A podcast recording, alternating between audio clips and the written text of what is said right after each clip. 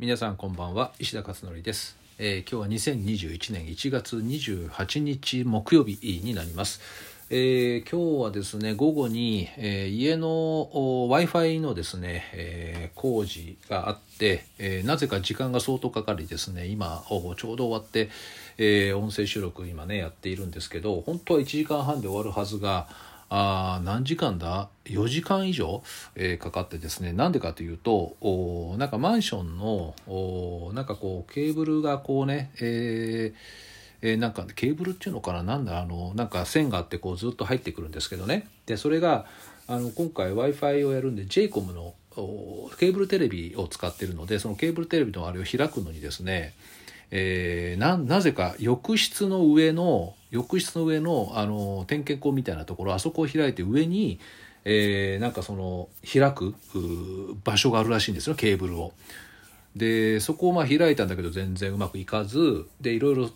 たくさんこう調べてもらったところですねどうやら電気工事の整備不良が発覚し、えーそれを修正して、えーようやく今ですね開通してっていうねなんか電気工事ちゃんとやれよって感じなんだけどもね。なんかそんなのがあって相当今通常の3倍ぐらいね今日時間かかっちゃって。で今あ結局 w i f i はですねもともとあったんだけどもあのソフトバンクエアっていうあのほとんど使い物にならないあのコンセントは入れてね、え w i f i っていうだけのものでやってたんですけど本当全然ダメで、えー何人かが使うともうあの周囲のねこの人たちが使うとすぐパンクするみたいな感じで。で今までずっとこの携帯のテザリング機能を使ってですね Zoom とかもやってたんですけどなんか不安定さもあってですねもうようやくじゃあ入れるかということで、えー JCOM の300メガを入れたということで今試してみたら結構サクサク動くんでこれから Zoom もかなり安定的にいけるなというね、えーまあそんなことがね今日今あったんですよね、えーだから w i f i も本当はあの NURO 光っていう1ギガあれ入れたかったんですけどね予約して、えー工事までになんか3ヶ月とか4ヶ月とかかかるっていうんで、えーなんか嫌だなと思ってですね。それでまあ JCOM300 メガ。で NTT の光だと100メガなんで、えーちょっと遅いからまあ JCOM っていうことでね今やったというところですね。でまあ本当になんか以前 JCOM はだいぶ前に最あのケーブルテレビ契約したことあるんだけども随分今進化していて、えー、TVer とかね YouTube とかねああいうの全部見れるんですよねすごいねあのなんかパソコン化してるなっていう感じがねしました。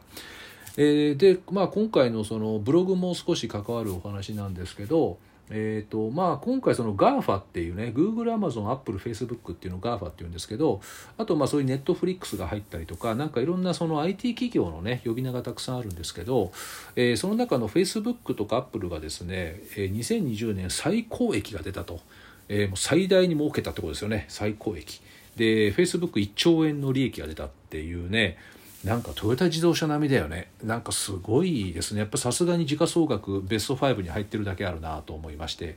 まあ、一方で飲食店とか観光業は瀕死の状態ですよね。だからこの異常な格差っていうのをねすごく感じざるを得ないようなね状況ですね今は。でこの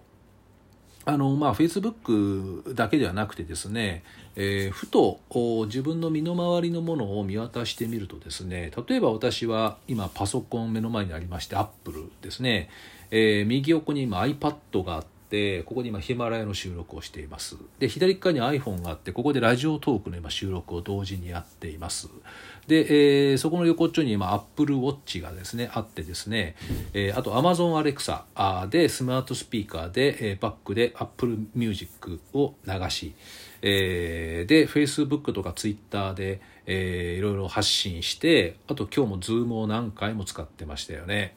全部外国製品。しかもアメリカですよね。すごいなと思って。あとまあ注文するのも全部 Amazon ですしね。えーもう今音声入力でパンパンパンと言ってあの注文もしちゃうんですけどね日用品とかも。もう便利すぎっていう感じですよね。でもこれって全部今言ったような IT 企業群っていうのはいわゆるもう時価総額の上位にいる、えー世界規模で展開している、えー企業群ですよね。まあそれは儲かるわなというふうにね思いましたね。でこれからの時代はますますそういった企業がね、え伸びていくだろうしあとさらに、えーこの間ニュースで出ていたのはえーっとあれですよねえー、っとねアップルか。アップルが自動運転の車を2024年に出すというんであのアップルマークの車が走り始めるとかあとアマゾンが飛行機を何台も今買ってね。今は配達用ですけどそのうち多分航空産業入るだろうね。えプライムエアーって書いてあったね、えー、かっこいいね名前がねプライムエアーという名前でした。なのでこういった企業群がもう次々といろんなところに出てくるということになるということですね。日本企業頑張ってもらいたいけどね。なかなか日本企業名前が出てきません、えー、であと、えー、教育絡みのお話で言うとデジタル教科書が2024年から本格的にやるぞということで今ちょうど、えー、発表がされてますね、えーまあ、それ以外にも大きくいろんなものを取り入れて、えー、例えば小学校の5年6年生かな？はあ国、えーとね、算数と理科英語は教科担任にすると。中学校みたいに、えー、という話も今出てますね。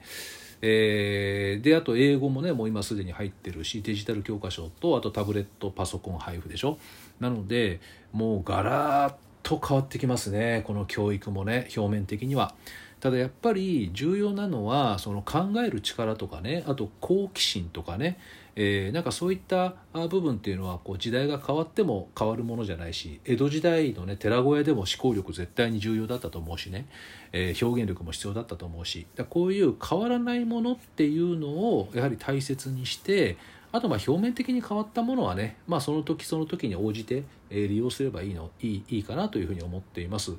だからまあまあそういったあの不益流行じゃないけど変えてはいけないもの変わらないものとあと変われ変わらなきゃいけないものとこの2つを分けてやっぱり教育もね考えていくべきだなっていうことですね。えー、あとですねまだちょっと時間があるんで、えー、と今しがたもう一本あのブログを上げたお話なんですがクラブハウスという名前のですね、えー、音声のツイツイッターの音声版みたいなやつかなこのアメリカのシリコンバレーで確か出たという話で最近出たやつですねですごいあの資金調達をして今あのこれから大ブームになると言われているクラブハウスという、えー、まあ何て言うのかなこれツイッターみたいなような音声配信のようなみたいな感じですね。でアメリカはもともとね発祥だからアメリカがだーっと進んでいて今日本人の中でもあのいわゆる early adopter って言ってあの何でもほら初めてものが登場したらまずこう試しにダーッと入ってくる人たちいますよね early adopter。でこの人たちが今どんどん入っていて、えー、これ、まあ、最近私も IT 関係はなるべくいろんなのに手がけてあの試してねいるんで今回ちょっと気になってたんですよねクラブハウスっていうところが招待制で招待を受けないと入れないって言うんですよそそこにね。でまあツイッターでちょっとつぶやいたんですよね今日あのなんかこれ誰か招待してくれないかなってでそしたらあの私があのやってる21世紀型経営社会のメンバーのお一人で、えー、元あのマイクロソフトとかねいらっしゃったあ方が、えー、たまたまそれね見ていただいててあの招待してくれたんですよね。2人しか招待できないんですよ1人につきねあの2人だけしか招待できないんで誰を招待するかってすごい貴重なんですけどその2人の1人にね選んでいただいて、えー、先ほど入りましたクラブハウス。えー、少しいろんな形でですねあのいろんなルームって作られていてそこでね雑談みたいな感じでいっぱい喋ってるんですよねみんなね。でそれを聞くだけでもいいし参加もできるしっていうことなんですけどえー、まあ、これだけ聞くとねちょっとよくイメージが湧かないと思うんですが実際やってみないとね。で先ほどやってみたんですよ参加して。これは面白いということで思ったんですね。だからこれ多分ね伸びるんじゃないかな今後クラブハウス、えー、今フェイスブックでもなんか誰かクラブハウス招待してとかねなんか書いてますよね、えー、なのでそんなに一気にどーっとね一気に増えないところがまた面白いところですよね。えー、で今回あの教育関係の仲間でですね大学院の時の仲間と、えー、それぞれあの仲間が入ってたんでねそのクラブハウスに。まあ、2人ともあの結構 IT にね通じてる方なんで、まあ、早いですねさすがにね。それでじゃあちょっと一回ルーム作ってやろうかって言ってね今ちょうどね話をしてるところです。えー、ただ誰でも聞けるわけではないっていうねその、あの登録がされてないと聞けないっていうねそういったものもちょっとあるんですけどね、まあ、試しにまずやってみようというふうに思います、えー、そんなことが今日あった一日だということです。では今日は以上ですね。はい。ではまた明日お会いしましょう。